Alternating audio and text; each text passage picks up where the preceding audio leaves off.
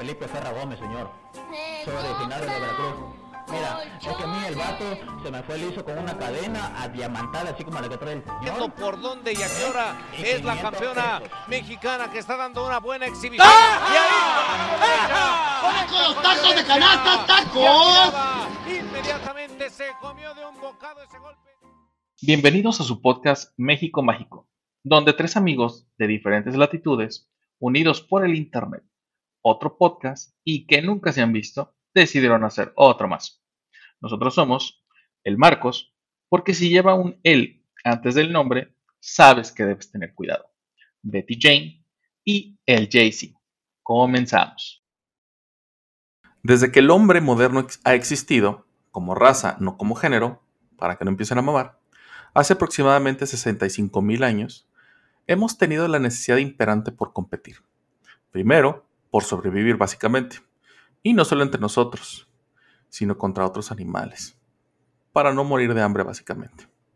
Durante milenios, el ser humano ha competido por ver quién tiene la mejor cueva, la mejor zona de cultivo, el ejército más grande o el país más poderoso. Bueno, entienden la idea. Una vez que la sociedad moderna se estableció, adoptamos otro tipo de competencias, para ver quién es el más listo, el más apto, el más hábil. De nuevo, entienden la idea. Y eso nos ha llevado a descubrimientos muy importantes, no solo de nuestra época, sino de diferentes épocas. Y eso también nos ha llevado a los confines más grandes de nuestro planeta y claramente a extender nuestro reino hacia las estrellas, como dice el equipo Rocket. Hasta ahí todo bien, pero luego, hace aproximadamente unos 20 o 25 años, todo comenzó a cambiar. Empezamos a ver que ya no importaba tanto quién fuera el más rápido, o el más inteligente, o el más fuerte, y que todos deberían de ganar algo por el simple y llano hecho de participar. ¿Y por qué? Te preguntarás tú.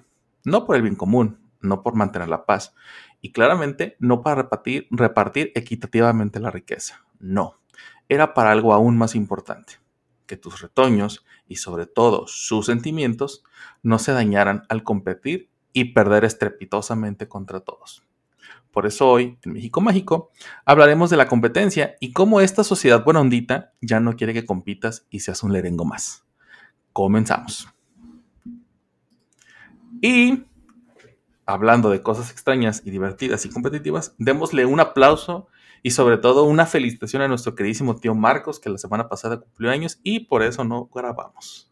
¿Qué onda, tío Marcos? Felicidades, güey. ¿Cuántos te echaste ya? Gracias, 36, pinche irresponsable porque no grabó. No, güey, estás ahí. Todo se trata de mí, entonces no voy a grabar, ¿no? No, no, no, estás en todo tu derecho de grabar, de no grabar, de festejar o de no festejar. Al final del día, para las tres personas que nos escuchan. no, pero qué bueno que te festejaste, güey. Ya te hacía falta una, una, ah, una salida. Al, demonio a todo el mundo, sí. Y que no, ¿eh? Estuve trabajando, eh, bueno, este, mi mamá vive en otro estado y la, me aventé un como cinco días en, su casa, por ahí cercana a mi hermano, entonces los estuve viendo, pero eh, no tomé días personales, entonces nada más hice home, nada más trasladé el home office de mi casa a su casa y lo, bueno es que desayuné, comí y cené con ellos, pero durante el día sí estuve este, trabajando pero, bien. pero bien, bien, me hacía, me, hizo, me hizo bien este cambiar de aires. Excelente, ¿no? Pues qué chingón. Este, qué bueno que te divertiste, qué bueno que viste a tu familia, es bien importante eso. O sea, no hay que dejar de lado el hecho de que pues la familia es un, pues, es un soporte a veces, no siempre. sí. Eh, no, sí, la neta, hay que ser realístico, porque hay, hay, así como hay familias muy chidas y muy buena onda, hay de repente cada familia que dices tú, güey, no mames, ¿cómo, cómo no nos hemos matado, ¿no? Este, pero bueno, dejando de lado este tema. Eh, ¿Cómo es el tema de hoy, güey, la competencia? Em, va a estar interesante porque mm, todo es una competencia. Este, de, entrada, contigo mismo, ¿no? Claro, definitivamente. Entonces, y creo que hay como posturas generacionales diferentes y eh, voy a tratar de hacer una analogía, pero estaba viendo un TikTok porque es la fuente de información más confiable de la actualidad. Una chava, una chava que era un estereotipo norteamericano, rubia, este, ustedes van a entender a lo que me refiero y por qué estoy haciendo el énfasis con el la palabra estereotipo y rubia. este, pero dijo, estaba diciendo algo así como que era interesante, sería importante replantearse este, las prioridades de la humanidad. Dice, por ejemplo, la gravedad. ¿Para qué nos sirve la gravedad? o sea, dice, a lo mejor cuando la inventaron, este, fue este, como pensaron que era un, descubrimiento muy, muy importante, pero ¿para qué la queremos hoy? No la necesitamos. O sea, como que, como que hay cosas más importantes que la gravedad. A ver, a ver. Quiero, porque vi tu, tu rostro. Eh, sí me refiero a. sí me refiero a la fuerza de atracción que ejercen este, los cuerpos que tienen una masa muy superior y con respecto, por ejemplo, la Tierra contra lo que nosotros, ¿no? O sea, cantidad de masa, de, materia. Eh, eh, entiendo, con mis muy ligeros conocimientos de la física, que lo que hace es que esa cantidad tan grande de masa hace que se modifique por ahí el, eh, el, espacio y, genera una, una, atracción, ¿no? Es una fuerza de atracción. Este, entonces, lo, que me, lo que me da mucha risa es que ya he escuchado dos posturas al respecto. Una es esta chava que te digo, este, como que dice, no es no, no, ese descubrimiento ni es tan importante, ¿no? Es, perdón, esa invención, porque dijo así, la inventaron, ¿no? Y, le pregunta al que la estaba entrevistando, así como de, como pensando que era broma, este, dice, sí, sí, sí sabes qué es la gravedad. Dice, sí, sí sé, pero, o sea, no soy experta, no, a lo mejor no la puedo escribir, pero sé, bueno. claramente no lo es. Ajá, sí, sí, claro. Dice, bueno, dices que la inventaron, ¿quién la inventó? Y dice, Sir Isaac Newton. Y dice ese güey, dice, bueno, al menos le dijo Sir, así como de, al menos al menos tiene respeto por él, ¿no? Ajá. Y, y, se queda así como de, es que no puedo creer lo que me estás diciendo, ¿no? Bueno, a lo que voy es, esta analogía, ah, y la otra postura era, este, que alguien dijo, como quería entender que las personas que se llaman científicas son muy payasos y creen que nada más porque la ciencia, este, lo diga, ya es irrefutable, ¿no? Dice, así como de ustedes creen que nada más porque la ciencia lo dice, ya es real y es irrefutable, ¿no? Y todos así de, sí, así funciona la ciencia. Este dice, pues no, dice, no porque la ciencia diga que la gravedad existe, yo, dice, yo no creo en la gravedad. Y le contestan, dice, bueno, la gravedad existe independientemente de si crees en ella o no. Es, es como si dijeras no creo en el sol, pues ahí está, es la fuente principal de calor y de energía de, nuestro planeta. O sea, y básicamente lo que nos mantiene este, vivos, pendeja. ajá, y, y, no a la deriva en el espacio, pero ok, como que. O sea, como que a mí no me afecta tu, tu creencia, pues creas o no, es, existe, es un hecho. Bueno, regresando al tema me preguntaste qué creo de esta parte de como de la competencia de la o de la competitividad o de la lucha que tienes que hacer contra algo, ¿no? Y yo te dije, pues existe, a veces es contra ti mismo, por ejemplo, cuando suena el despertador en la mañana y no te quieres parar, pues desde ahí, o sea, puedes decidir no pararte. Claro.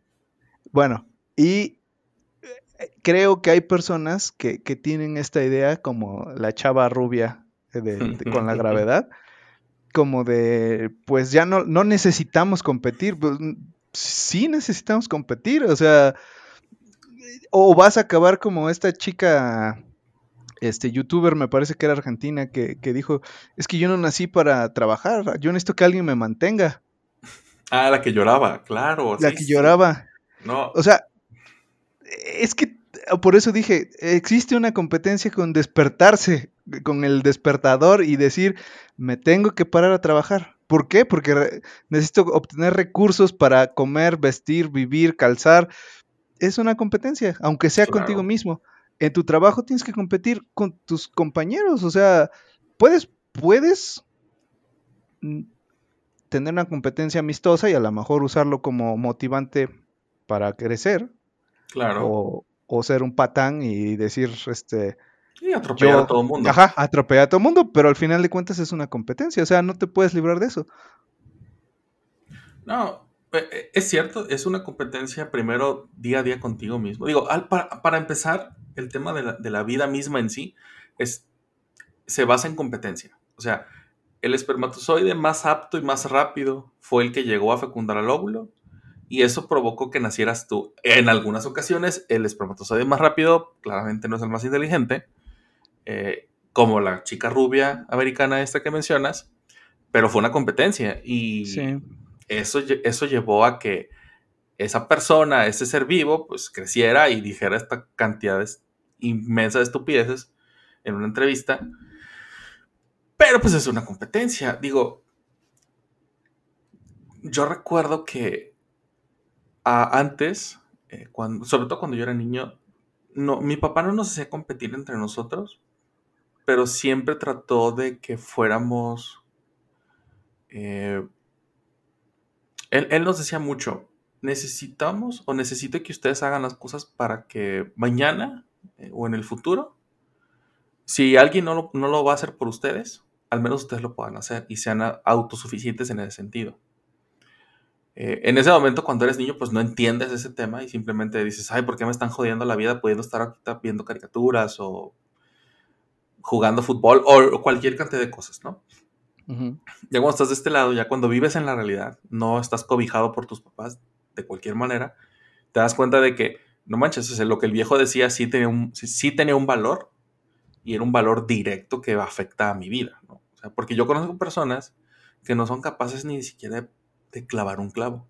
O sea, yo conozco personas que me, he topado con este tipo de personas de, güey, puedes venir a mi casa porque necesito poner un cuadro. Dije, yo, pues es un cuadro muy grande, es un cuadro muy pesado. Y realmente el tema de poner el cuadro era, no sé poner un, este, un clavo, ya me he golpeado tres, cuatro veces. Por favor, ven y rescátame de mi propia estupidez, ¿no? De mi incompetencia, que, justo este es el uso correcto de esa palabra, ¿no? Exactamente. No soy competente, ajá. Exactamente. Entonces, por Dios, no, no, no quitemos, o sea, han, han, satanizado tanto la competencia hoy en día que, que si tú tienes esta necesidad, porque aparte es una necesidad del ser humano nata de competir, te, dicen que estás mal. El otro día, igual que tú estaba viendo TikTok y me tocó ver un, un TikTok de un equipo de béisbol de niños y está el coach de los niños diciéndoles que si van a salir al campo es porque van a ganar, que tienen que competir, que tienen que, tienen que dar todo, que tienen que dar lo máximo. Y que esas patrañas de no importa que ganes, el, lo importante es participar, no competir, esas son estupideces y que se las y que seguramente sus papás, así les dijo, sus padres, o sea, haciendo referencia a los hombres, a los, papás de los niños, eh, no son, son unos tipos calvos, gordos y pelones que nunca han hecho nada en su puta vida, ¿no? Básicamente así dijo el, tipo, ¿no? Y dije yo, ok, no, no serían las palabras que yo utilizaría. Quizás sí, quizás no. Pero es cierto, o sea, inclusive yo les he dicho a mis hijos, eh, ¿van a participar? Sí. Ah, vas, a, vas a ir a jugar a ganar, no vas a ir a jugar a, a participar y a divertirte. Porque si ya vas a entrar en una competencia en donde alguien está marcando los goles, los encestes, las, los puntos, es una competencia. Y si tú nada más juegas para ver, ay, sí, me quiero divertir, papá. No, no, porque cuando seas adulto y necesites esas competencias o esas capacidades, no las vas a tener porque tú vas a pensar que todos van a participar para divertirse y no funciona el mundo así. Esa es mi, particular forma de pensar. Hay, hay competencias lúdicas como... Claro como ir a la, no sé, a echar el hockey sobre, sobre aire en tu cumpleaños. Ajá lo entiendo, pero en el mundo laboral es una competencia, o sea... Y, es cruel. sí, claro, o sea, te pueden correr. Por ejemplo, ahorita en, la, ahorita en la pandemia, saludos a la pandemia de tres años después. Pinche este, pandemia, claro. Cuando había recortes tenías que competir, o sea, algo tenía que hacer, tenía que haber un diferenciador. Porque tengo dos personas realizando el mismo trabajo. Solamente puedo mantener a una es una competencia, o sea, y ni siquiera, si, justa o injusta, eso, eso es otra cosa. La justicia. Ah, no, eso, es aparte. No, si estamos hablando de la competencia per se. Exacto, hay una competencia, o sea, Los, algo tenía que haber. El que, el, que, el que puede hacer más actividades, el que cobra menos, el que... o sea, algo, algo se tenía que hacer, ¿no? No, no te puedes librar de la competencia. No, y, y, otra vez, para, para, este tipo de efectos, para el efecto laboral, que el 98% de la población, bueno, el 99% de la población va a, va a terminar trabajando para alguien. Porque recordemos que solamente el 1% de la población del mundo es el 1% rico, de los que tienen dinero realmente. Los demás tenemos que trabajar para alguien. Y aún así, tenemos que tener esas, esas capacidades y, sobre todo, lo que tú siempre dices, debe de ser medible. Yo puedo llegar con esta percepción alterada de la realidad como el meme nuevo que anda circulando y decir, yo soy don chingón, yo soy don vergas, yo soy el más cabrón, pero si las, medidas o, la forma en la que están midiendo tu trabajo, tu, tus competencias, no es lo que tú estás diciendo, pues te van a decir, ¿sabes qué? Mi querido JC, pues eres muy chido, eres bien a toda madre, o no. Pero el, otro cuate sí hace las cosas que, que, tú dices que sí haces y él se va a quedar y tú te vas a ir porque pues, no la estás armando. Entonces, eh, tienes hasta tal día para recoger tus chingaderas y regate la chingada, ¿no? Entonces, es una competencia. Pero si tú llegas desarmado a esta vida, y no solamente hablo de la vida laboral, ¿eh? hasta para pedir unos tacos, tienes que estar pilas. Porque si tú llegas y ves a... Este Ajá. Hay un meme que, que como que dice la, cuando, cuando, cuando eres niño y tu mamá dice, ¿quieres pizza? ¿No? Pídela por teléfono, ¿no? Y está así como de, quiero una pizza de pepperoni, quiero una pizza de pepperoni, quiero una pizza de pepperoni. Este, ya te contestan así de Domino's Pizza, buenas tardes, y se queda así de, ah, ¿qué iba yo a pedir, no? O sea, es una competencia, o sea, claro. La primera vez la vas a cagar. Tienes que practicar, mejorar, o sea, hay el nos guste o no, vivimos en una sociedad, en un mundo capitalista. En el capitalismo es importante la competencia para que puedas ofrecer productos eh, eh, entre, entre proveedores de productos o, creadores de, productos, perdón, proveedores de servicios o creadores de productos requieren competencia. Un ejemplo muy real es hace 15 años hacia atrás, el único proveedor de telefonía, o 20 años más o menos, era Telcel y su producto es una porquería. O sea, ¿por qué? Porque no tenía competencia. Entonces, y podían, nadie les iba a competir, podían cobrar lo que quisieran. Yo me acuerdo que te vendían paquetes de telefonía de 30 minutos, 60 minutos, 90 minutos por 500, 800 mil pesos, 1500. O sea, hoy tienes infinito de minutos por una recarga de 50 pesos. O sea, ¿Por qué? Porque hubo una competencia, pudieron entrar más empresas y los obligan a mejorar el servicio, a mejorar los costos, a mejorar todo. Sí, o sea, no podemos no competir. Es estúpido pensar que no hay una competencia, es irreal y es dañino. Aquel papá que le diga a su hijo, no, no estás compitiendo, o sea, no llevemos el marcador, solamente está creando personas que no van a poder tener resistencia o tolerancia al fracaso, porque, no estoy compitiendo, ¿no? O sea, están pensando que no están compitiendo. Entonces, Exactamente. ¿por qué, por qué me, por qué me corrieron del trabajo? Porque no eres competente. Exacto. Y no. te voy a premiar por no hacer nada. Eso es, Exactamente. no, y es que este es, este es una, esto es algo que, mencionas, es algo bien importante y, y lo podemos abordar desde dos puntos. Uno, la formación. Si tú no formas personas competentes, lo único que vas a aventar al mundo va a ser esta bola de personas resentidas, porque obviamente si tú no eres una persona competente, si tú no tienes las habilidades, cuando llegas al mundo real y te topes con estas situaciones de competencia que no puedes afrontar porque no tienes esas capacidades, y no me refiero a capacidades este, físicas, ¿eh? me refiero a estas capacidades, estos soft skills que les llaman ahora, para poder mediar, para poder este, administrar, para poder todas estas cosas. Vas a crecer resentido y entonces van, van a llegar personas como tú de resentidas o más resentidas que tú al poder y pasan estas cosas como, como Morena y la 4T, ¿no? Que, creen que se van a perpetuar ahí. Pero bueno, ya me, estoy yendo muy lejos. crecen estas personas resentidas que no son capaces de hacer nada y siempre la culpa, otra vez, lo que hemos dicho siempre, no es tuya, es de alguien más. Entonces, como es de alguien más, tú ya automáticamente te salvas.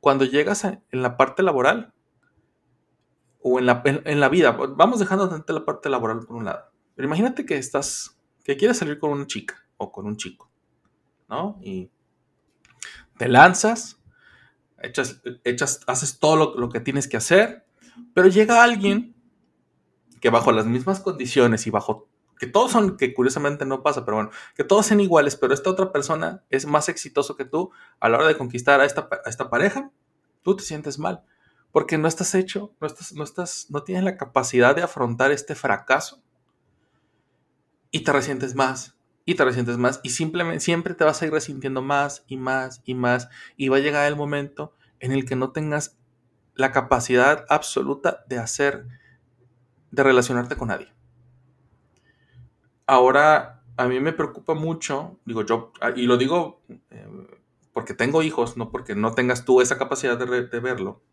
pero yo porque yo que tengo hijos y lo vivo de primera mano, de repente pasa mucho que ahora muchos papás quieren proteger demasiado a sus hijos. Ya, ya, ni siquiera es una sobreprotección, ya es una exageración desde mi punto de vista. El otro día llegaba, estábamos en una junta de padres y una mamá dice, es que le pegaron a mi hijo. Y todos nos escandalizados porque le habían pegado al niño. Y entonces la señora empieza a explicar el contexto del, golpe. Y nos damos cuenta que fue un accidente, ¿no? Estaban jugando básquetbol y lanzan la pelota, el niño se distrae y lo que detiene la pelota es su cara. Pero la señora asume que al niño le pegaron, o sea, que, con, con total dolo lanzaron la pelota para pegar al niño y que un niño imaginario le detuvo la cara a su hijo para que Spoon se pegara, ¿no? Y todo así como de que, ay, sí, pobrecito, sí que no sé cuántos. Y yo así de, pues es un accidente, o sea, también no mamen.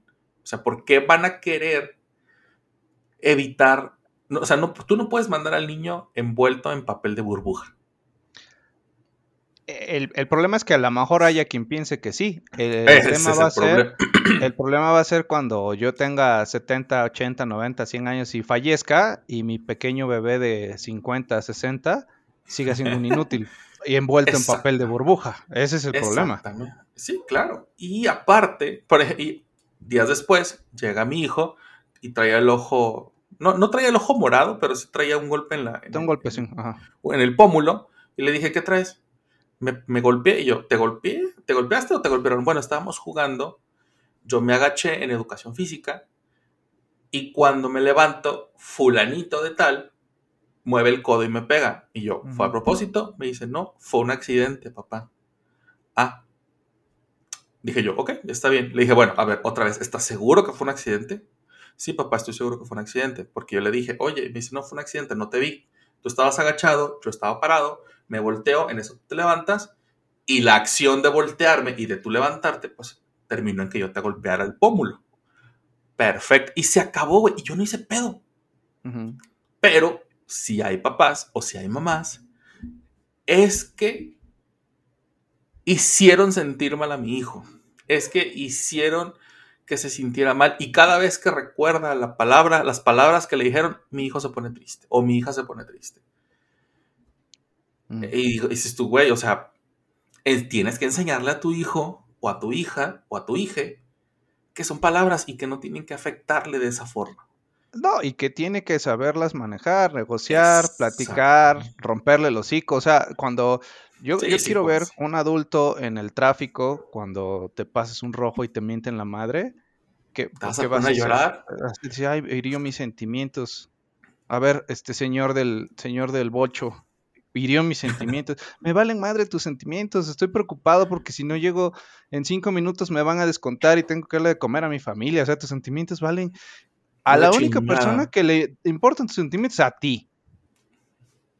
Y a, lo mejor a tu y a lo mejor a tu mamá. Y a ver. En, e, segundo término, porque, o sea, en, en nivel de prioridad. Ah, sí, claro y está bien, papás sí cuiden a sus hijos, de acuerdo. O ah, sea, preocupense por sus sentimientos, pero no van a estar ahí siempre para cuidarlos. Y si, y si ese es su objetivo, entonces están creando inútiles. O sea, tú, tú le tienes que enseñar a, tus hijos o sea, les tienes que dar las herramientas necesarias para que ellos puedan ser adultos funcionales. Adultos funcionales es que puedan eh, desarrollarse en el mundo actual.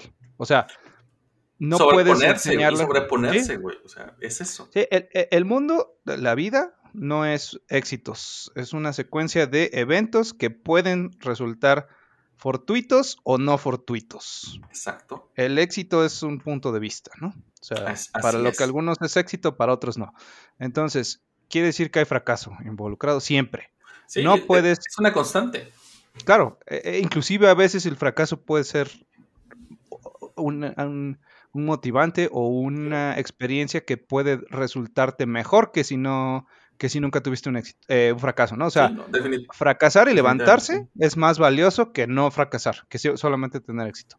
Entonces, tienes que aprender, tienes que entender que va a haber cosas que no te van a salir. No pueden salir las cosas perfectas y te tienes que sobreponer, siempre, de lo que sea. De, estoy jugando a Mario Bros, me caí en el nivel 3, ya sé que no tengo que brincar tan alto. Es una estupidez, pero así funciona. Entonces, claro.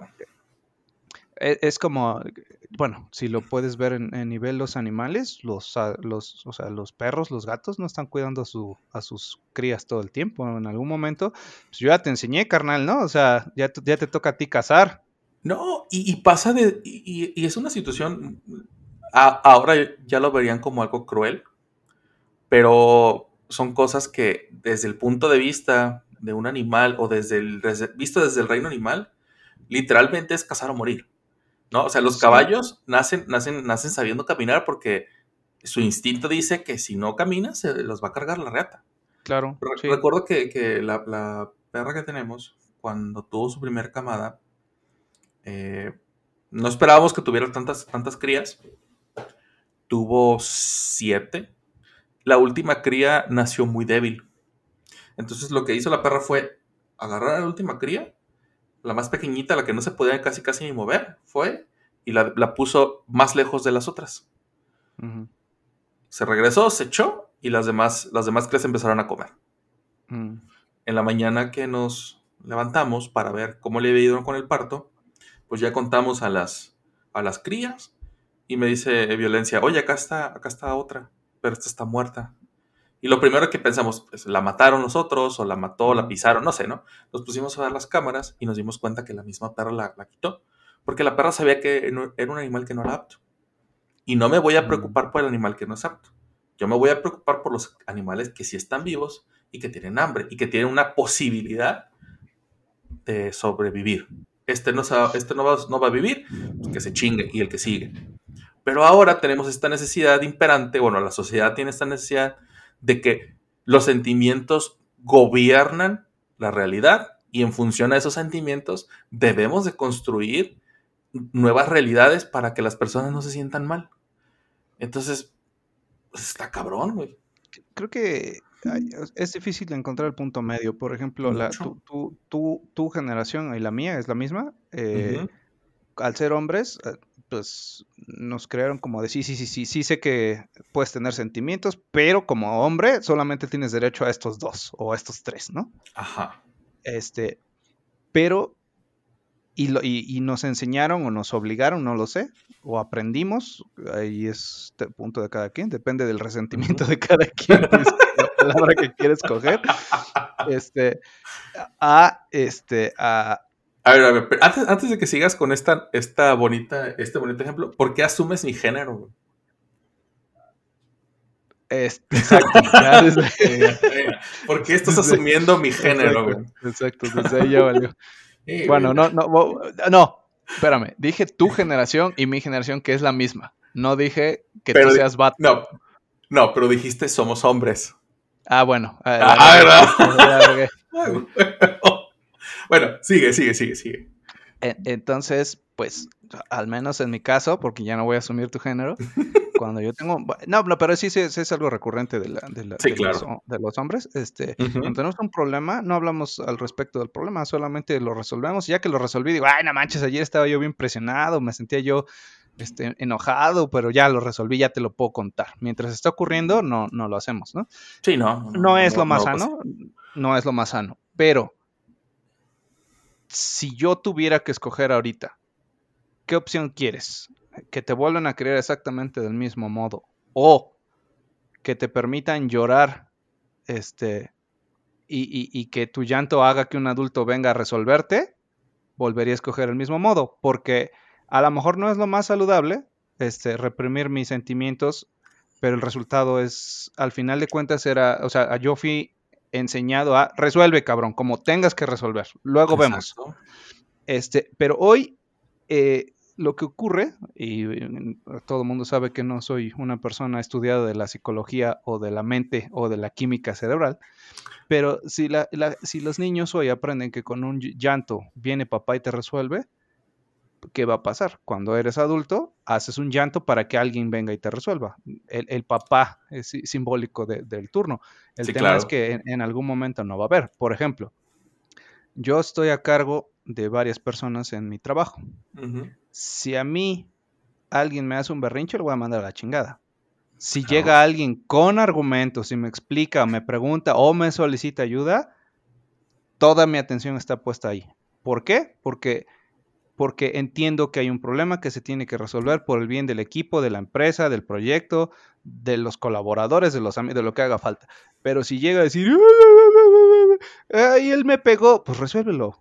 Dijo, o sea, ese no, es mi, ese no es mi problema. Muy diferente que diga, mira, tengo un problema. Eh, le comenté esto a un compañero, no me está dando la información, yo tengo que entregar mañana, dependo de su información. Eso es muy diferente, o sea, claro. Eh, o a mí me pasó alguna vez, ¿no? Este, como que dijeron, oigan, este, el fin de semana se tiene, o, el viernes se tiene que liberar cierta información. Entonces, como que se les da la opción de, a mí me da igual si lo haces en tu casa, en el baño, en, la playa, pero tienes que mandar tus cambios y subirlos. El viernes en la tarde. El lunes se revisa y no está. Y a una compañera le dijimos, este, ¿sabes qué? tus cambios no están este, pues ya eso ya nos entregó, ya no, está, ya no entra en el paquete de liberación y ahora tenemos un problema porque alguien más lo va a tener que hacer, ¿no? Este, y ella dijo, no, es que sí acabé, pero no lo subí. Este, ahorita lo subo lunes al mediodía. Le dije, sí, pero la fecha era tope el viernes a las 6 de la tarde, porque alguien que está más experimentado va a integrar los cambios y desplegarlos a las 8 de la mañana el lunes para que a más tardar a las 10 podamos decir ya está la liberación. Son las 11 de la mañana, tus cambios no están arriba, se les dijo más de una vez, lo que no esté a las 6 de la tarde el viernes, no está, ya, no cuenta. Es que no es justo porque yo sí acabé, pero no lo subí. Otra vez, la indicación no era su, terminar sin subir los cambios, era lo que esté arriba el viernes a las 6 de la tarde es lo que se considera terminado. Lo que 6.1 ya no para mí incumpliste, porque la indicación era subir tus cambios. No, que no se vale, que Yo ah, quisiera saber por qué no se vale. La instrucción se dio un lunes, no la atendió el viernes, no preguntó. Ese día decidió salirse antes, porque tenía que hacer no sé qué, y el lunes habla de injusticia. No, señor, no es una injusticia. El, y esto es de la vida real. hay normas, hay, hay acuerdos que nos permiten la convivencia. No podemos cambiar las normas de un equipo de cinco personas donde cuatro sí atendieron la indicación y el, quinto estaba tragando camote y cree que no es justo porque no se le trató de una forma especial. si regresamos a tu analogía de la perrita, o sea, sí, el menso se murió, eso es lo que pasó. Y eh, eventualmente esta chica renunció porque porque no estaba dando el ancho, ni siquiera ni siquiera se le despidió. Ella tuvo que renunciar, o sea, ella solita no se sentía cómoda, no no no estaba lo siento mucho, el problema es que esa postura causó enemistades, o sea, claro. si, se le hacía un trato especial, ahí, entonces yo también puedo entregar cuando se me dé la chingada gana, ¿no? No, güey, ¿y sabes qué es lo peor? Que en, en esta historia que estás contando, en dos ocasiones ella dijo, es que no es justo. No es justo, ¿por qué? porque se tiene que parar de entregar el trabajo para que tú estés bien, se tiene que parar de entregar el trabajo para que tú hagas tus cosas que son tu prioridad, cuando la prioridad en esta empresa es sacar adelante el proyecto, el trabajo y lo que sea, y te estamos pagando porque tú hagas eso. Esa, debería de ser una de tus prioridades. Y es por eso que también es bien importante este tipo de competencias a lo largo de la vida. Mientras tú estás creciendo, tienes esta, esta, este espíritu de competencia o esta, esta, esta necesidad para que el ser humano compita, es también para que entienda cómo y qué debe de priorizar. Si yo voy a jugar fútbol y yo soy muy bueno corriendo, soy muy veloz, yo no voy a ser, yo no voy a ser el goleador porque a lo mejor tengo las pinches patas chuecas. Pero en cambio, si soy muy rápido, yo me puedo ir por un lateral para estar sirviendo pases. Claro. O puedo ser un muy buen orquestador, o puedo ser un excelente medio, o un muy buen portero. Entonces, es ahí cuando tú tienes que tener la misma capacidad para decir, ok, yo jugaba en esta posición porque yo soy bueno para esto. Yo no voy a ser la estrella hoy. Yo no voy a ser la persona que sea el spotlight. Yo no voy a tener el, reflector encima de mí, pero mi trabajo, mi cachito de trabajo me va a servir para priorizar que nosotros ganemos. Y si tú llegas a, una vida adulta sin estas capacidades, sin estas competencias, pues vas a valer madre porque vas a seguir pensando que toda la vida tus necesidades son prioridad por encima de cualquier persona.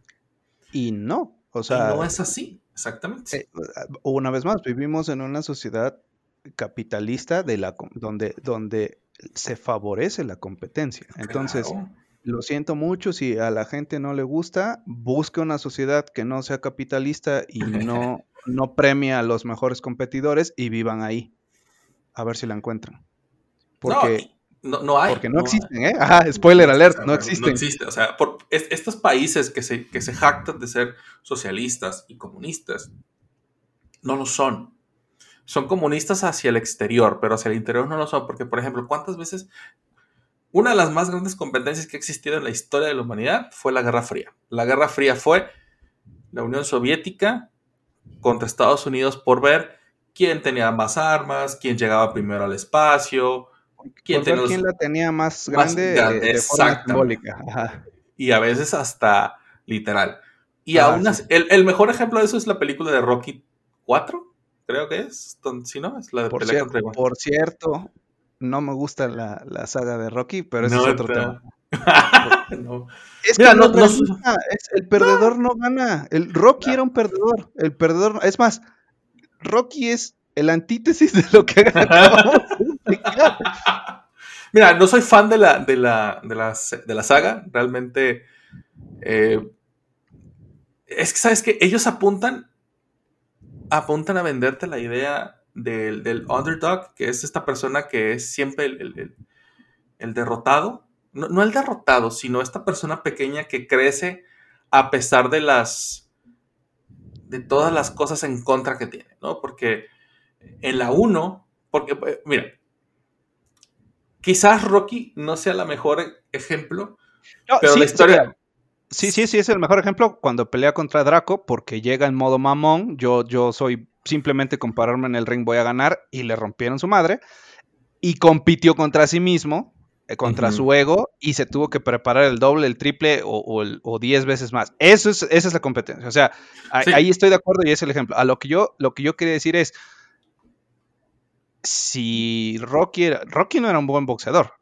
Era, era, era un guerrero en cuanto a que espiritualmente o, mentalmente no se rendía. Eso tiene mérito, o sea, lo entiendo. Es, como Homero, güey. Es como Homero que, ah, exacto. el que mejor recibía los madrazos. Exactamente, así, güey. Es la mejor forma de, guardarlo. Ajá. Es lo que dijiste, ¿no? O sea, yo soy el más rápido, no soy el más creativo. Ok, su punto fuerte era que le podían romper el hocico y se seguía parando. Ok, aprovechalo, aprovechalo. Pero Draco, que vivía como en el clima frío, lo entrenaban como un robot sin sentimientos, no le iba a ganar, ¿eh? O sea, eso, esa parte se me hizo como medio irreal. Era una máquina de matar diseñada para boxear. Este, no, no le ganaba con corazón. El, el corazón y las buenas intenciones solamente funcionan con las chicas superpoderosas. O sea, en el mundo real. aquí te venden, Aquí te venden esta historia nacionalista, porque eso es eso, es una historia completamente, es una oda al nacionalismo bien cabrona. Pero si tú físicamente eres superior, si tú físicamente eres, estás más preparado que una persona, si Rocky aguantaba corriendo 5 kilómetros y el otro cabrón aguantaba corriendo 10 kilómetros, pues obviamente eres superior. Y en una competencia real, Iván Drago iba a superar completamente a Rocky Balboa por mucho. Pero pues aquí te venden esta idea nacionalista de que si tú le echas ganas y básicamente es un echeleganismo llevado al límite. Ándale, es el. Eh, es eso, es eso, es un échale ganas muy cabrón. Pero, e insisto, al final del día, la Unión Soviética, que dice que todos somos iguales y todos tenemos los mismos derechos, no es cierto, porque ellos obligaban a los agentes de la KGB, a sus deportistas a ser los mejores, con entrenamiento sobrehumano, con tortura, si tú quieres. Con ah, en contra de su voluntad, si quieres. pero, pero tenían que ser los mejores, no para su país, no para su nación, no para su gente, para ganarle a Estados Unidos. Y estas personas que dicen, yo quiero irme a vivir a Cuba, yo me quiero vivir a la Unión Soviética porque así me van a respetar. No es cierto. Vete un día de viaje a Cuba, vete un fin de semana. Ni siquiera tienes que irte varios días. Vete un fin de semana a Cuba para que veas las condiciones en las que viven muchas personas. No te voy a decir que todos, porque si estás con el régimen, pues de alguna forma el régimen te apoya. Pero hay otras personas que no. Sí te apoya, pero, o sea, vamos a llamarlo así. Hay, supongamos que existiera 10 niveles, ¿no? es un apoyo entre comillas, ¿eh? Ajá, exacto. del 1 al 10, donde uno es el más jodido y 10 es el más rico. O sea, la mayoría está entre el 4 y el 5. Sí, y, sí, sí, y, solo unos, un puñado tiene el nivel 10. Y, y, los que, y, a lo mejor nunca van a llegar al 1. Es, es probable que sí, pero, pero y puede ser un maldito holgazán y, vivir en el 4, ¿no? Pero eso no me parece, en temas de justicia, no me parece justo. O sea, no voy a hacer nada y vivo en el 4, voy a hacer todo y vivo en el 5 o en el 6. O sea, digo, nunca voy a ir al 10, ¿eh? eso, es real. Sí, no, no, definitivamente nunca va a pasar. Pero aparte, estas personas que viven en esos niveles hipotéticos que estamos mencionando, son personas que han sido adiestradas, aleccionadas durante toda su vida para que crean que esa es la única forma de vivir. El día que salen al mundo, les cuesta mucho trabajo porque, por ejemplo, en el, gym donde, donde vamos, hay un instructor que, vinieron para que la esposa hiciera una maestría. Eh, y van a estar acá creo que un año. Y él dice, es que yo no entiendo cómo ustedes pueden vivir de la forma en la que viven. Diciendo, o sea, alegando o, haciendo esta, este análisis de, tienen tantas comodidades y tienen tantas cosas que, no entiende por qué el Estado, que por qué le reclaman al Estado. Y yo, pues porque mis impuestos pagan todo esto. O sea, no es que, no es como que sea, sea el, Estado de, tenga un buen y gran corazón para que nos tenga alumbrado público, seguridad, que es pésima, que vialidades que también son pésimas, recolección de basura que también es pésima. Todas estas cosas este, que son pésimas y que aparte nosotros mismos pagamos, pues es por eso que yo me atrevo a levantar la voz y decir, hey, pónganse las cosas bien. No, es que eso está mal, porque en, Cuba, en Cuba, este, todo lo tenemos bien. Y un día platicando eso, le digo, bueno, si todo está tan bien en Cuba, ¿por qué vienen acá a hacer las, las la maestría o el, o, porque se suben a una balsa arriesgando su vida para poder llegar a Florida o a Yucatán, ¿no? A Quintana Roo, no sé por ahí. Exactamente. y ya, ahí ya les cambia el, semblante y dices tú, pues aquí ya no me voy a meter. ¿No? Pero sí es algo muy cabrón. Habrá personas que estén felices y sean las más felices. Eso es cierto, pero también aquí hay personas que son felices eh, recibiendo el salario mínimo y, despertándose y escuchando a la mañanera hablando de por qué la película fulana de tal es este clasista o racista. Hay, gente feliz con esas pendejadas, claro, claro que va a haber gente feliz viviendo en una sociedad que, favorezca que la, media sea baja y, sea pareja para todos, sí, sí claro. Y más te digo, si has, si has sido aleccionado toda tu vida de que esa es la única manera y que esa es la forma correcta, puta, contra eso no puedes. O sea, cuando, cuando el régimen cambia, para bien o para mal, las personas tienen esta necesidad imperante de cuando, cuando la democracia acabó con la monarquía en Francia, lo único que hicieron fue cambiar un amo por otro, un amo un poquito menos malo por otro, por otro. Pero fue eso, cambiamos uno por otro. Igual en México, cambiamos un virrey por un presidente. Así de fácil. No estamos, no todos podemos tener esta capacidad o no todas las personas tienen la capacidad de ver más allá de eso. ¿Por qué? Porque, otra vez, no tienen esas competencias. No todas las personas están hechas iguales. Suena mal, lo siento mucho. La, realidad es la que es, no la que yo quiero que sea. Entonces, pero bueno, ya nos desviamos un chingo de, la competencia. Pero yo, yo soy de, los, de las personas que defienden mucho que les enseñes a los niños a que compitan de una forma adecuada y no por adecuada me refiero a que siempre tengan que ganar. Yo encuentro mucho valor, lo decías hace rato, en la en, perder porque de ahí vas a aprender algo. El día que, si toda tu vida has ganado, ganado, ganado, ganado, y el día que pierdes, sobre todo cuando eres adulto, no tienes la habilidad de, la resiliencia para poder sobreponerte a esa pérdida o esa, o esa derrota. Y es muy difícil, es muy, muy, muy difícil que una persona... Es, devastadora, ¿no? Es devastadora, exactamente. todo, tu, todo tu sistema de creencias inclusive se puede caer porque toda la vida te han dicho que eres el mejor, que eres el chingón, que eres el esto y que eres el otro. Y resulta que un día papá o mamá o quien sea no está ahí para decirte o para seguirte diciendo que eres un chingón y que te sobrepongas, este, pues vales madre. En cambio, un recuerdo que un día llega mi hijo y me dice, es que perdimos, papá. Y yo, ¿por qué perdieron? No, pues es que nos metieron más goles. Y yo, ok. ¿Y por qué, por qué les metieron más goles? Pues es que jugaron mejor. Ah, pues está bien. O sea, no fue porque ustedes fueron malos, simplemente ellos fueron mejores que ustedes. ¿Qué tienes que hacer? Pues, seguir practicando, seguir entrenando para que mañana que vuelvas a jugar contra ellos, tú seas mejor que ellos o tu equipo sean mejor que ellos. No, pues que sí, en ese momento no lo entienden, pero pues, eventualmente lo van a entender. Bueno, ahora hay otra, otra cosa que es más cruel de lo que acabas de decir. También te puedes cambiar de equipo. Ajá. No me refiero, y no me refiero, no, o sea, no me refiero a, renuncia, sino si aspira más, o sea. Sí, sí, claro. O sea, estoy jugando con, puros huevones, ninguno corre, ninguno recupera el balón. Búscate otro equipo, carnal, o sea. Ajá, sí, sí, sí, porque tampoco tú puedes cargarlos a todos. No, exacto. Sí, no, o sea, puede ser que tú de repente seas el mejor jugador de un equipo, ¿no? y te, pasas a uno más competente y eres mediano o eres de los peorcitos. O ya de ahí depende de cada quien. O sea, sí, sí, sí. y es la percepción también. Claro, quiero ser el mejor en, el equipo de los chafas o mediano en el equipo de los buenos. O sea, eso es, y esa es decisión personal, ¿no? Ahí sí, no. Definitivamente. No sé, no sé cuál sea mejor. Creo que es, creo que es una decisión personal.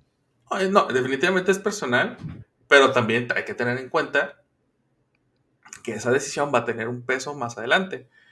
Y, no, el problema que tenemos nosotros los seres humanos es que no podemos regresar en el tiempo para decirnos, hey, no tomes esta decisión tan pendeja porque mira cómo vas a terminar. Entonces, tenemos que ser conscientes de las consecuencias. Esa es, eso es algo bien importante. Las consecuencias buenas o malas que, vayan a resultar de nuestras decisiones, tenemos que afrontarlas y tenemos que cargar con ellas. Porque si no, pues vamos a seguir echando la culpa a los demás.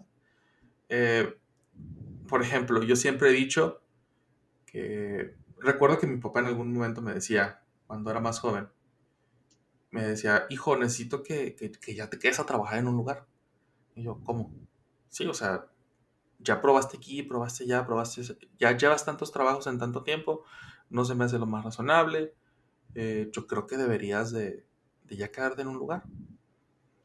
Y yo le dije, pero es que yo necesito absorber más conocimiento ahorita, que estoy joven y que puedo, porque 10, 15, 20 años ya no voy a tener la misma energía que hoy. Claro. Entonces, yo necesito aprender un chingo, porque si yo me quedo en una empresa toda mi vida, va a pasar eso que acabas de decir. Voy a ser el más chingón del equipo chafa. O a lo mejor mi equipo es bueno, pero solamente es bueno vendiendo cajas. Yo no quiero nada más vender cajas, yo quiero vender cajas, yo quiero vender eh, tractores, quiero vender todo lo que se tenga que ver con ventas, yo lo quiero vender. Entonces, si yo me quedo en, este, en esta fábrica de cajas, yo solamente voy a ser el mejor vendiendo cajas y yo no quiero eso. por eso es que ahorita que tengo la energía y tengo la capacidad, quiero salirme y quiero ver cómo es que se venden tractores, cómo es que se venden tornillos, cómo es que se vende esto, esto, esto, para después, ahora sí, con todas las competencias que he adquirido, llegar a una empresa, llegar a un Amazon ahora, decir, hey, yo sé cómo vender todo esto, contrátame. Y para que me digan, no, ya existe ChatGPT, te chingaste. E, es que los tiempos cambian. Por ejemplo, a lo mejor en la generación de tu papá era muy valioso la, idea de entre más tiempo llevas en un lugar, vales más porque eres más fiel, más responsable. Hoy somos, somos desechables. O sea, si yo, si yo, por ejemplo, eh, esta idea de que, o sea, me ha pasado como de vamos a tener que, dejar a ir a alguien que es muy bueno, pero cobra mucho, ¿no? Y lo reemplazas por alguien que no es ni cercanamente bueno, pero cobra la mitad. es una postura estúpida para mi, punto de vista, pero es muy recurrente. O sea, eh, sabemos que perdemos al chingón, traemos a uno que no es chingón, pero, pero, pero cobra la mitad. Ok, el tema es que a lo mejor te produzca la mitad o menos, ¿no? O sea, pero, pero eso es real, también puede pasar. Este, yo eh, he trabajado de cerca con personas de reclutamiento y hoy eh, una persona que lleve 10 años sin haberse mudado de, la misma empresa o 20 años y, y, lo comparas contra otra que, que ha estado no necesariamente mudándose a cada rato, pero que ha tenido la experiencia en más áreas es, más, es más deseable que tengas Es más rentable, claro. el que siempre ha estado en el mismo lugar. ¿Por qué? Porque se tiende a pensar que, que, está en una zona de confort, la persona que no se ha movido de la misma empresa o de la misma área o, de, o que siempre está en lo mismo y que como es una competencia, en teoría, en teoría, entre el que ha estado con más variables que ha, ha, tenido que aprender más formas de solucionar.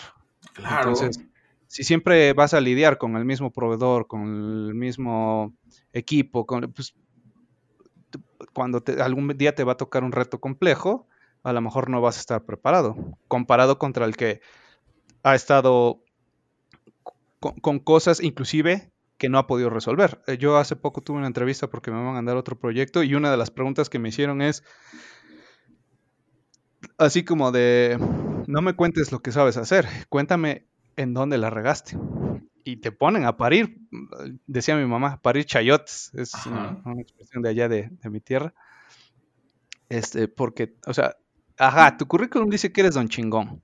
Pues vamos a partir de que no te creo. Entonces, cuéntame el proyecto donde la cagaste y por qué la cagaste, ¿no? Y, quiero ver cómo, o sea, no, no, que te preguntan un defecto tuyo. Mi defecto es que soy muy chingón, ¿no? O sea, no, te creo, güey. No te creo.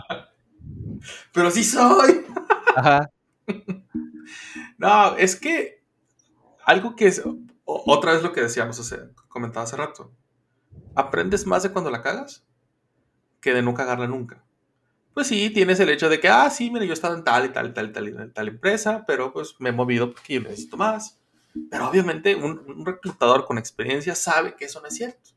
Un reclutador con experiencia sabe que esta persona ha ido, ha conocido, ha tenido estas opciones, ha sabido cómo superar estas cosas. Yo recuerdo eh, en una entrevista también ahorita que lo mencionabas, una de las preguntas que me hacían era, ¿cómo lidias con clientes que están súper molestos? Y me acordé de una, de una vez en la que yo también reaccioné muy mal. Era el 2006 acabamos de, de mis cuates y yo de la, de la universidad, acabamos de poner una, un negocio de computadoras y mis compas habían, habían cagado la chamba. Llegó una señora con una computadora para que la revisáramos y la reparáramos.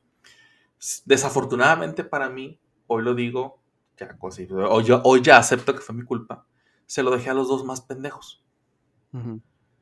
Y el detalle es que cuando tú estás a cargo de otras personas, sus cagadas no son sus cagadas, son tus cagadas porque tú les estás asignando ese trabajo. En ese momento yo no lo sabía. En ese momento, pues, yo era estudiante, no sabía muchas cosas, claramente no sabía tratar al cliente. Me dicen, ya está, se entrega la computadora. A las dos horas llega la señora súper molesta. Oye, es que mis cosas y que no sé cuánto y que la chingada. Y yo así de, ¿de qué me está hablando? Ah, miento, miento, miento, Llega la señora, estaba uno de los güeyes en, la, entre comillas, recepción. Y yo escucho el, griterío, yo salgo, ¿qué pasó? Es que esta señora está gritándonos. Y yo, a ver, ¿qué pasó? Eh, no, es que ustedes y la computadora y son, no son nada profesionales y que la chingada que fue que bien. Entonces yo dije, a ver, ¿de dónde, ¿de dónde viene todo esto? Y yo me molesté. Le dije, usted aquí no puede venir a gritar. Aquí lo único que grita soy yo. Y nos hicimos, o sea, las, la, la, la, discusión se fue elevando, elevando, elevando, elevando, tono. Hasta que en algún punto de la conversación, bueno, de la discusión ya, me quedé así pensando en, si yo ahorita no le pongo un freno a esto, o a mí más bien, el único cliente que tengo ahorita se va a ir y no va a volver. Y ese cliente le va a decir a todos los demás que yo soy un pendejo. Yo y mi gente somos unos pendejos. Le dije, ¿sabes qué, ¿sabe qué, señora? Discúlpenos. Fue un error de nuestra parte. Yo personalmente me voy a encargar de revisar la computadora y recuperar todo lo que usted dice que se le perdió. Este, y en cuanto esté lista, yo mismo le voy a hablar y yo mismo voy a ir, yo voy a instalar la computadora para que todo quede como usted eh, necesita. La señora se sacó de pedo así bien cabrón, así de, pues ahorita me estábamos gritando, ahorita ya dijiste si es, si es pedo. Dice, bueno, pues ya. O sea, fue la señora muy molesta. Eh, alcancé a, recordar lo que me gritoneó de que lo que le faltaba. Le pregunté a los pendejos, a ver, pendejos, ¿qué pedo? No, pues es que formateamos y respaldamos, aquí está todo. El, el pedo era que la señora no ve a los iconos, los accesos directos, y como las personas mayores en ese momento y hasta la fecha, si no ven los accesos directos, no se sienten cómodos. Y estos güeyes les, le, habían puesto eh, skins al, Windows XP, güey. Era Windows XP, mamón, por Dios. Pues la señora no se... Eh, eh, uno de los mejores el mejor sí güey el mejor sistema operativo que tiene Microsoft. El punto es que la señora no se sentía familiar ni cómoda con lo que estaba viendo. Yo llego conecto la computadora enciendo todo veo que todo está donde debía de estar saco los accesos directos ahí voy con la señora conecto todo el desmadre señora aquí está enciéndala por favor ay mira aquí está esto ay mira la señora dice, ven que cuando quieren hacer las cosas las hacen bien y yo así de. Mm, okay. Ay, usted y a todas. No, no, no.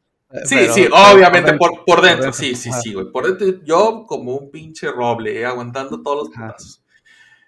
Y ya me dice, ¿cuánto va a ser por esto? Le dije, ¿sabe qué, señora? No, no va a hacer nada. Fue un error de nuestra parte. Eh, discúlpenos de todo esto. El, servicio corre por nuestra cuenta esta ocasión. Y hay, y hay que quede. No, no, no, ¿cómo que le digo? No, de veras, señora. Total, se resolvió el tema, no le cobramos. Me regreso a la oficina, entre comillas. Güey, güey, ¿qué te dijo? No, güey, pues la señora esto. ¿Qué aprendí de eso? Que en, ese tipo de, empresas, en ese tipo de negocios, el cliente tiene la razón. Hay que escuchar al cliente porque el cliente, el cliente sabe lo que necesita para eso. Habrá clientes que no sepan qué necesiten y van con un, empresa de diseño, de publicidad, que le dice, yo quiero posicionar mi marca de tal forma y sé que ustedes son los chingones, quiero que ustedes me hagan un plan. O sea, donde ahí el, producto o el servicio es innovar, ¿no? Y en este caso era, pues, haz lo que te estoy diciendo. Sí, sí. Exactamente. Es es diferente. Es como cuando tú llegas a la tienda y le dices, quiero un kilo de queso fresco. Y te dan queso apanelado o queso seco. Y tú dices, ¿qué te estoy pidiendo, pendejo? Ajá, sí. Pues, pues, no, aquí sí no te estoy pagando por innovar. Ajá, exactamente. Yo te estoy pidiendo algo tácito y que es medible literalmente y, estoy siendo claro con lo que quiero. Y eso es lo que tienes que hacer, ¿no? Pero afortunadamente no tuve que pasar por más pendejadas. Rápido entendí cómo tenía que ser, pero entendí. O sea, entendí que me tenía que hacer hacia atrás callarme el hocico, escuchar lo que esta persona necesitaba y entonces ahora sí, ejecutar. Pero si yo no hubiera tenido fracasos anteriores, no hubiera, no, hubiera perdido en el equipo de fútbol de la, de la, prepa o de la secundaria o de la primaria o, no hubiera fallado un examen, no hubiera fallado cosas, nunca hubiera entendido cómo hacer las cosas. Sí, sobreponerse es, es el, aquí es lo más importante y eso es a través de cagarla y levantarse o buscar alternativas y eso no se logra sin competición. Exactamente. Y ahora llegan estas personas, estos jóvenes adultos, que te dicen, que, llegan, llegan a tu trabajo, y creo que ya lo comentado aquí en el podcast. Estas son mis necesidades, estas son mis aspiraciones, y tú, jefe inmediato mío, tienes que hacer commit con ellas para que todos estemos bien. No, para que, ajá, para que todos estén bien y en realidad es no para, que, estés bien, pero a mí me vale gorro, ajá. Claro, y, y, si tú les dices, a ver, es que no funciona así, tú aquí, aquí estás contratado para que hagas una función en específica, estos son tus, tus, eh, tus alcances, esto es lo que tienes que hacer, se te está pagando por esto, tú aquí no vas a venir a imponer lo que tú quieras.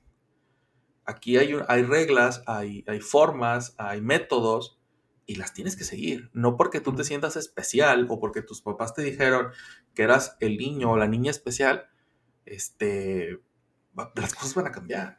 Y aquí, aquí hay algo muy importante, o sea, a lo mejor tú eres especial para tus papás. Ajá.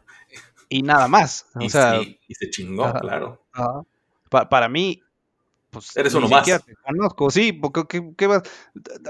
a lo mejor para mí sí eres especial, pero con el, con el especial peyorativo. Ándale, exactamente. Allá, sí, ya me agarraste sí, claro, obviamente. sí, es, muy especial para. Muy, muy, sí, sí, casi, casi tus papás son primos. Exacto. Que, que sean de Monterrey ya es otra cosa. Pero bueno, este. Pero e, es, es eso, yo, yo, siento que hemos, hemos ahora hecho deleznable la competencia al grado en que si tú no le dices a la persona de, al lado, oye, qué buena carrera tuvimos, no importa que yo haya barrido el piso contigo, pero qué bueno competimos juntos, la persona realmente sí siente que perdió algo. Eh, bueno, eso es ser un. Sí, sí, eso es aparte de ser un buen ganador y un buen perdedor, ¿no? Sí, pero por ejemplo, mira, acaban de, acaban de pasar las, las mini olimpiadas en la escuela de mis hijos. Y antes de que empezaran, hubo una, una mamá que preguntaba, ¿y qué va a pasar con los niños que no participan? Por la razón que tú quieras, porque no los dejan, porque tienen alguna capacidad diferente, o, lo que tú quieras. Y entonces el, la persona... ¿Pidieron premios también para ellos o qué? Sí, sí, sí. Mm, no, pues es que pues si no participan, pues no se les va a dar nada. Oye, pero es que ellos también están muy emocionados, ¿saben? Ellos saben que no pueden participar, o yo no, o yo mamá X no voy a dejar que mi hijo ya participe porque eh, no corre muy bien o porque no es muy rápido. Este, ¿qué va a pasar con, esas, con esos niños? Pues nada, no se les va a dar nada. Pues hicieron que les entregaran medallas por participar. Entonces ya tenías a los niños contentos, entre comillas, porque habían participado. Pero al final del día, creo yo, y este es mi muy particular punto de vista, que no es para los niños, es para que los papás se sientan bien. Exacto, para que, para, para que tengan una, un bálsamo a sus temas no resueltos de la infancia que están proyectando en sus hijos probablemente. Exactamente. sí, creo que no era para los niños. Sí, o sea, al niño en ese momento le pudiera valer grillo o no, pero el premio era para el papá o para la mamá que está pidiendo esa mamada. Entonces, ¿Cómo vas a hacer a una sociedad? ¿Cómo vas a hacer una generación competente si desde ahorita les estás diciendo no puedes? ¿No? O sea. No puedes y no importa que no puedas. de, todas formas vas a ganar por el simple hecho de intentarlo. Y eso no es cierto. No. Bueno, a lo mejor cuando tienes 5 años, 6, 7, 10, no sé, pero después ya no. No, güey, o sea, y es que luego tendemos a. Me, decía mi sobrina el otro día, mi sobrina que no es mi sobrina, que ahorita anda un chico detrás de ella, que, ya, que ella varias veces ya le he dicho que no. Y le dije, pero, o sea, ¿qué onda con esta situación? Me dice, no, es que yo, pues, el vato no, no, no, no me gusta ni tantito. Y ya les he dicho eso, o sea, ¿ha sido muy clara con él? Sí, sí he sido clara con él. ¿Y qué es lo que te dice? Y ella dice, que él le dice, a mí no, yo no sé perder. Yo no sé, a mí nunca me dicen que no. Mm. Entonces, él, él desde su punto de vista todo pendejo, dice, yo voy a seguir intentando hasta que, hasta que andemos. Y, eso, amiguitos, se llama... Exactamente. Ese es el pedo. Que si tú nunca le enseñas a tus hijos a sobreponerte a estas cosas, a estas pérdidas, pasan que suceden cosas así en hombres y mujeres. ¿No? O sea, que nos volvemos o se vuelven ah, acosadores. hombres y mujeres. Y mujeres, sí, porque el acoso es en ambos lados, ¿eh? no, nomás, no nomás es de aquí para allá, es de allá para acá eh, también. Estaba viendo un, una fuente de información muy importante que se llama TikTok, que creo que no había mencionado antes en el episodio de hoy, pero una, una maestra este, de jardín de niños que decía que, voy a tratar de ser lo más breve posible, pero que tenía un niño que era muy simpático y las niñas les gustaba, pero había una en particular que lo, pues como que siempre quería jugar con él, sentarse con él, agarrarle la mano, pero el niño no quería. Y este, y que en buena onda le dijo así como de, oye, este, quiero jugar fútbol con mis amigos, no, no te me atravieses en medio de la pelota, ¿no? Este, este, entonces que el niño decía, no, pues ya no voy a jugar fútbol porque esta chica me, me, me, lo impide. Me entonces, ya sé, ajá, eso, eso es lo que no quise decir, pero sí, me estorba. Dilo, me estorba, este, y se iba a sentar solito y se iba a sentar, ¿no? Este, y, y, como que decía, ¿qué te puso de comer tu mamá? A ver, dame. Y le dices, que no te quiero de mi comida, este, y, le, y, y, que así como que, es que maestra fulanita tal, este, bueno, entonces, para no hacer el cuento más largo, es acoso. Sí. Es, era, eh, o sea, la niña no entendía el no, eh, déjame, y, y, el niño no estaba siendo grosero, pero es que, o sea, simplemente no había, no era recíproco, hay que entenderlo, e, es, acéptalo, o sea, no, no es, no va igual de vuelta, entonces, déjalo en paz. Y, o sea, lo siento mucho, no era recíproco. Hay que entenderlo pues desde que eres niño, ¿no? No, imagínate que esto escala y que el niño se enfada, llega un día en que ya, ya, no, soportó, ya no soportó el panzón. No, güey, déjate que le pegue. O sea, que el niño le diga, deja de estar chingando, deja de estar molestándome, no, no, no, no jodas. O es grosero. Pues la niña va se, va a ir a quejar con la mamá y el papá. Porque hirió sus sentimientos, ¿no? Exactamente, entonces... Una vez y, e, y ella, él, por meses. Y a nadie le importó. Exactamente, entonces los papás de esa niña van a llegar con los papás de ese niño y le van a decir, es que su hijo es un mal creado, su hijo es un esto. Y uno como papá dice, güey, no, espérate, yo, yo sé lo que tengo. Hay papás, que nos, hay papás que les gusta engañarse y decir, no, mi hijo no puede ser así, o mi hija no puede ser así, ¿no? Yo no, yo sé lo que tengo y yo, eh, eh, cuando me dicen, es que fulano o perengano hizo esto, yo, es muy probable que sí lo haya hecho porque lo conozco y es igual de mamón que yo y es igual de pendejo para esto. Seguramente sí fue él. O sea, yo sé lo que tengo, yo sé. Y uno como papá va a decir, a ver, espérate, es que mi hijo no es así. Y vas con la maestra y le dices, oye maestra, ah, es que la niña está molesta y molesta y molesta. Y él le dice, y el niño pues se cansó. Y cuando vas con esa evidencia con los papás, no es cierto, es que ustedes son unos muy malos padres, mi hija solamente quiere ser... No es cierto, señora. Yo tuve una, una novia, una pareja hace muchos años, que era así, güey, o sea, que, me cansé de decirle que no y, amigos en común se cansaron de decirle, ya, güey, déjalo. Pero la morra seguía necia con que ahí había algo. porque esa persona era especial, entonces. Sí, sí. ¿Sabes de cuál es especial? Sí, sí, sí, sí, seguramente era peruana o algo si no es cierto. Este, pero hay personas que no, que no saben soportar la pérdida, o sea, el hecho de perder o el rechazo, porque no tienen esas competencias, porque toda la vida sus papás les dijeron, no se preocupe, mi hijo, mi hija, mi hija. Usted merece todo y siempre lo que quiera. Si el sol no sale del, del, lugar que usted quiera, le tumbo la pared y hago otra. Por la esquina de su ventana tiene que salir. Si hago otra pinche ventana. Un sol nuevo. Ándale, van a hacer un solo. Sí. yo conozco gente que que sus papás así, es que papá, mi, mi, ventana cuando amanece me pega en la cara y me despierta. Ah, no te preocupes, en lugar de mover la pinche cama, tapen esa pinche ventana y hagan otra ventana por acá. Cerrar la, la cortina. Ah, también, obviamente, ¿no?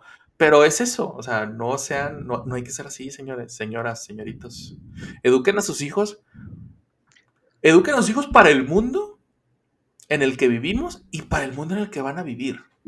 Ah, eso, eso estaba de esas frases de señor que ya que al principio crees que no significan nada, pero llega un momento donde ya les empiezas a poner atención, como que dice, este, decía como que qué mundo le estamos dejando a nuestros hijos, pero también piensa qué hijos le estás dejando al mundo, ¿eh? Ah, claro, porque ese es otro tema, güey. O sea,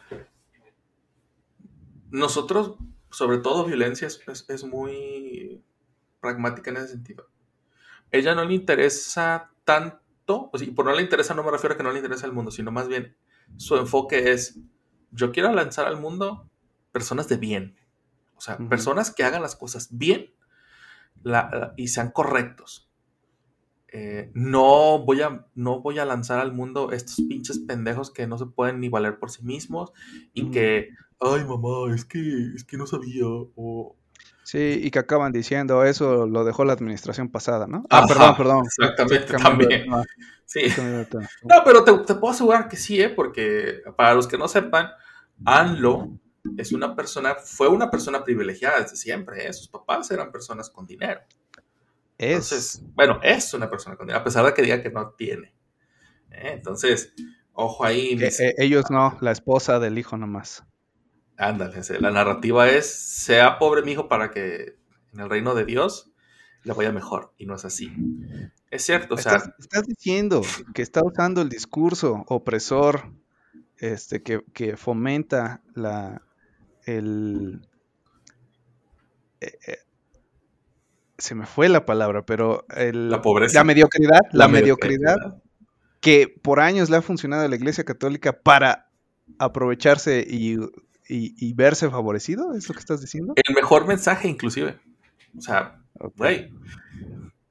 países, reinos, eh, todo se ha construido en función de eso. ¿Por qué voy a cambiar la fórmula?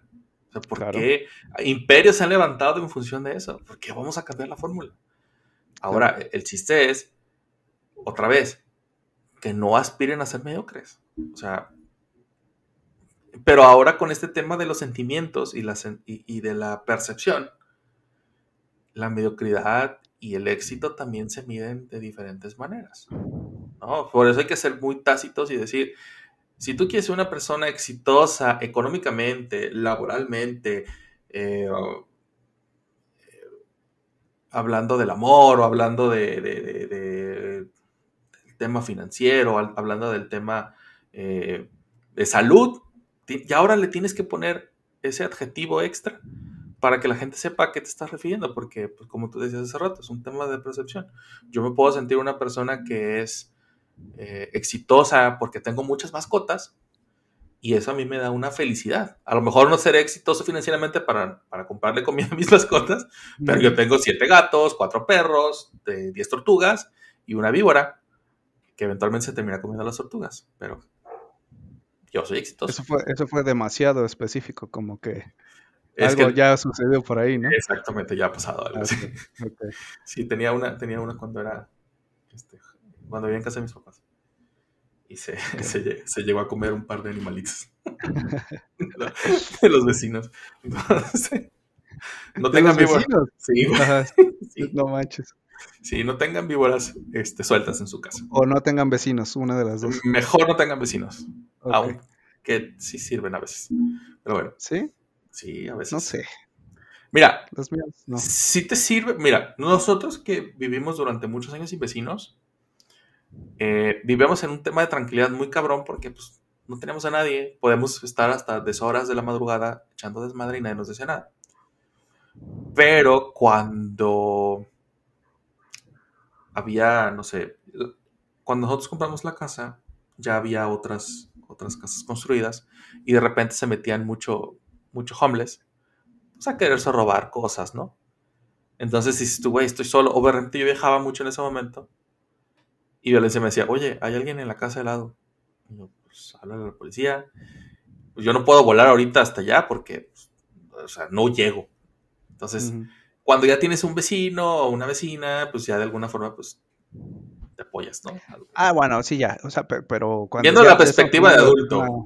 Sí, sí, yo sé, ya estamos hablando de temas de, de conveniencia, de conveniencia, de convivencia eh, y reciprocidad, ¿no? O sea, de echo la mano, me echas la mano, de acuerdo, pero, pero entre más personas haya es más difícil ponerse de acuerdo. Y ah, no, sí. que su papá le dijo que era especial y en realidad sí es especial y que quiere que todo se adapte a él y no, o sea, que, que 10 personas se adapten a él y no él adaptarse a algo, punto ah, intermedio entre las 10, ¿no? Sí, eso sí. Mira, fíjate que afortunadamente somos...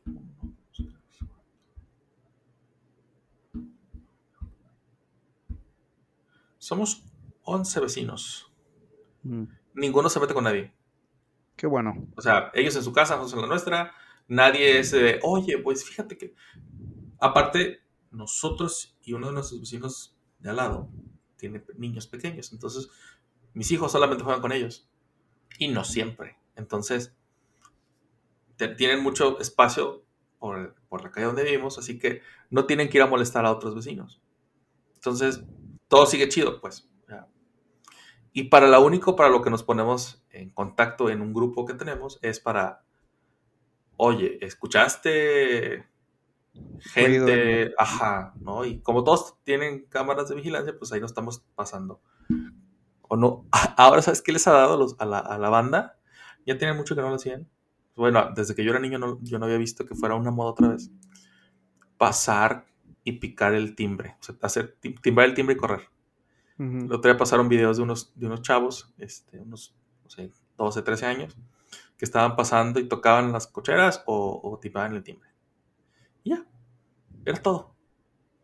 Entonces, pero, pues, es mínimo. Creo, creo que realmente no es tanto pedo. Yo no le veo tanto el problema. No, es una broma muy inocente. El tema es que cuando, cuando estás rodeado de balazos, este, este, como que, como que no, se te ocurre que sea una broma tan, tan, inocente. Tan, inocente, sí. es, un tema de, contexto, pues. Claro. Pero bueno. Bueno, pues. ¿Algo más que quieras comentar? No, no sean chillones, no sean mazapanes. Este, saludos a Betty por, por su, por su gran frase. Tan, famosa frase, que exacto. Este, y ya vámonos. Pues ya, este. Recuerden que nos pueden seguir en redes sociales. perdón, ah. no se rompan mazapanes. No se rompan, exactamente, no se rompan mazapanes.